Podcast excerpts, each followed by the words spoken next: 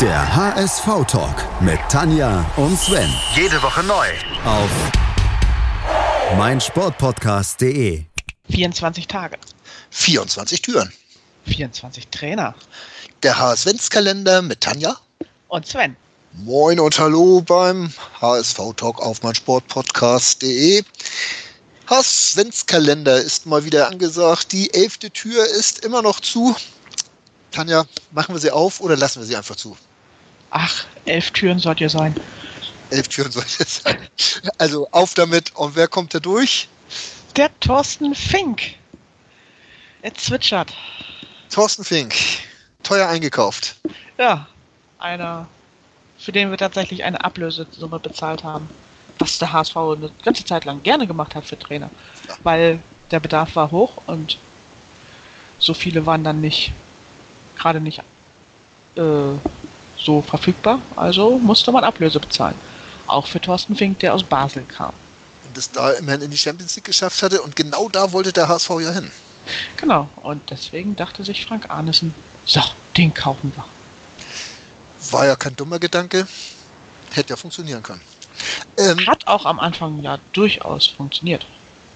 Für HSV-Verhältnisse zu der Zeit. Siebter, glaube ich, ist er geworden in der ersten Saison. Nee, in der zweiten war das, glaube ich. Ne? In der zweiten Ja. ist es Siebter geworden, erste vom Abstieg gerettet, weil wir natürlich mal wieder tief im Dreck saßen. Wir hatten zwei Interimstrainer, also Önning wollte, äh, also Önning ist, ja, Ja, ne? Önning ist Also- Önning.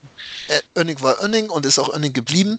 Äh, der wurde von Cardoso abgelöst, der wurde von Arnesen abgelöst und dann kam Thorsten Fink als vierter Trainer in der Saison und hat das fast zwei Jahre beim HSV geschafft. Eben. Zu der Zeit eine kleine Sensation. Ja, also vor allen Dingen, wenn man auch die Zeit danach betrachtet, dann, also seit den 10er Jahren ist Thorsten Fink sozusagen der Dino unter den HSV-Trainern. Also man sollte es kaum für möglich halten. Zwei Jahre HSV-Trainer, das schaffen nicht viele und haben nicht viele geschafft. Und äh, ja, mal gucken, wann sie es mal wieder schaffen werden. Äh, ich muss mich immer ans letzte Spiel von Thorsten Fink erinnern. Das war dieses 2 zu 6 in Dortmund, weil ich da war und einfach nur mit dem Kopf geschüttelt hatte. Er hatte zum ersten Mal Dreierkette gespielt. Aha, das das, war derzeit richtig gut. Ja, ja, das klappte ganz wunderbar. War das zur Halbzeit, dass wir 4-0 hinten lagen? Oder? so um und bei. Äh, 6 zu 2 auf jeden Fall am Ende und äh, nur weil die Dortmunder dann auch irgendwo ein bisschen laissez-faire gemacht hatten. Also bei den Bayern wäre es dann wieder 9 oder sonst was 2 geworden. Aha. Ich glaube, das hat er ja auch gehabt. Das war auch zu seiner Ja, Zeit. Ähm, was bleibt noch von Thorsten Fink, Tanja?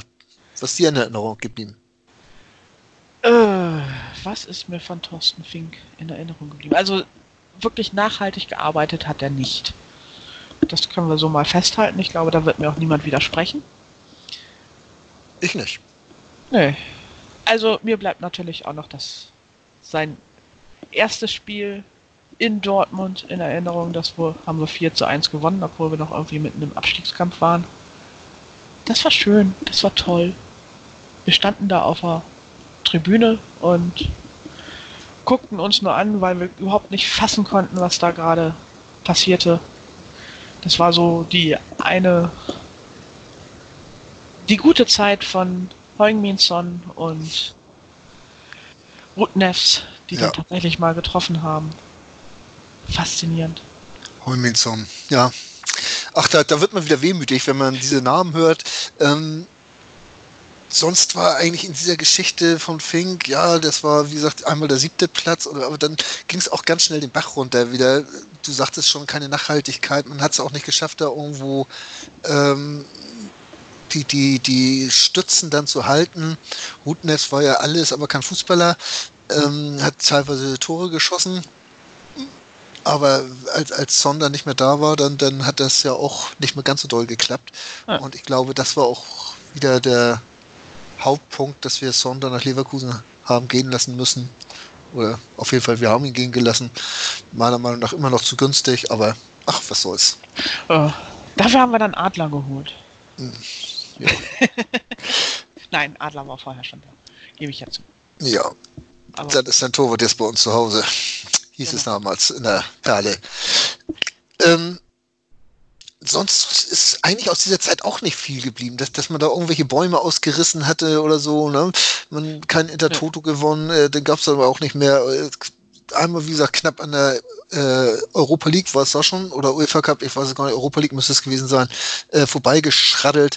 Aber ansonsten war auch nichts. Nö, ansonsten waren das wirklich nur diese, naja, eigentlich Tiefpunkte in München, in Dortmund. Ja. Ich, ich finde, die, diese Trainer zu der Zeit, also da kann man von Marwijk mit reinnehmen, Slomka, äh, auch Önning Fee und so weiter, wie sie alle heißen, das waren so lebensverlängernde Maßnahmen beim HSV. Ja. Äh, als solche habe ich es auf jeden Fall so im Nachhinein wahrgenommen. Auch wenn natürlich jeder mal sein, sein Highlight hatte dabei, die, die lassen sich ja im Sport kaum vermeiden, gerade im Mannschaftssport, da, da hat man einfach mal einen Lauf, wo irgendwas funktioniert. Aber, boah. Ja. Ich meine, es hat schon seinen Grund, weshalb, weshalb die Zehnerjahre dieses Jahrtausends ist tatsächlich das erste Mal ein Jahrzehnt, wo sich der HSV nicht hat international qualifizieren können seit den 50er, 60ern. Und seit wir jetzt aus dem Pokal sind, wissen wir auch, dass es so bleibt. Genau. Ja, schön. Oder ne? auch nicht. Ja, äh, schön ist das alles nicht, aber ja, ich denke, wir sind in unserer Chronistenpflicht sind wir jetzt nachgekommen, ne? Ja, also wir lästern immer über die grauen 90er Jahre, aber eigentlich waren die 10er Jahre viel, viel schlimmer. Die, die hatten bloß den großen Nachteil, die 10er Jahre, da waren diese Nullerjahre, äh, Doll, Stevens, Joel, äh, die waren noch so publik oder auch die präsent. Anfangszeit von Labadia, die waren prä präsent, äh, die hatte man noch so vor Augen und man dachte immer, Mensch, das sind doch fast die gleichen Spieler, das müsste doch eigentlich funktionieren. Ja. ja. Hat's nicht. Ich kann es heute sagen, mit Gewissheit sogar. Es hat nicht funktioniert. Ähm, was bei uns zum Glück funktioniert, das sind die Türen. Wir können sie zumachen und wir verrammeln zumachen. und verrammeln, vernageln und Bam. zur Not schlucken wir den Schlüssel auch noch runter. Du, ich nicht. Das klötert immer so. Egal. Äh, das war der elfte Tag unseres äh, HS-Kalenders und morgen haben wir Halbzeit. Ja. Haben wir überhaupt noch Trainer, über die es sich zu reden lohnt?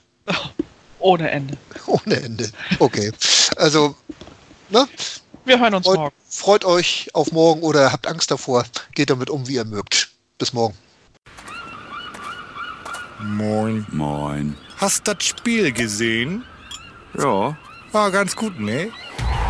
Der HSV-Talk mit Tanja. Das ging mir sowas von auf den Sack. Und Sven. Ganz provokant gefragt, mit Adler, wenn wir abgeschieden? Analysen. Ich sehe das durchaus positiv. Hintergründe. Mit dieser Ausgliederung unterwirft sich die Fußball AG dem Aktienrecht. Und offene Worte. Das war einfach nicht schön. Ich will sowas nie wiedersehen.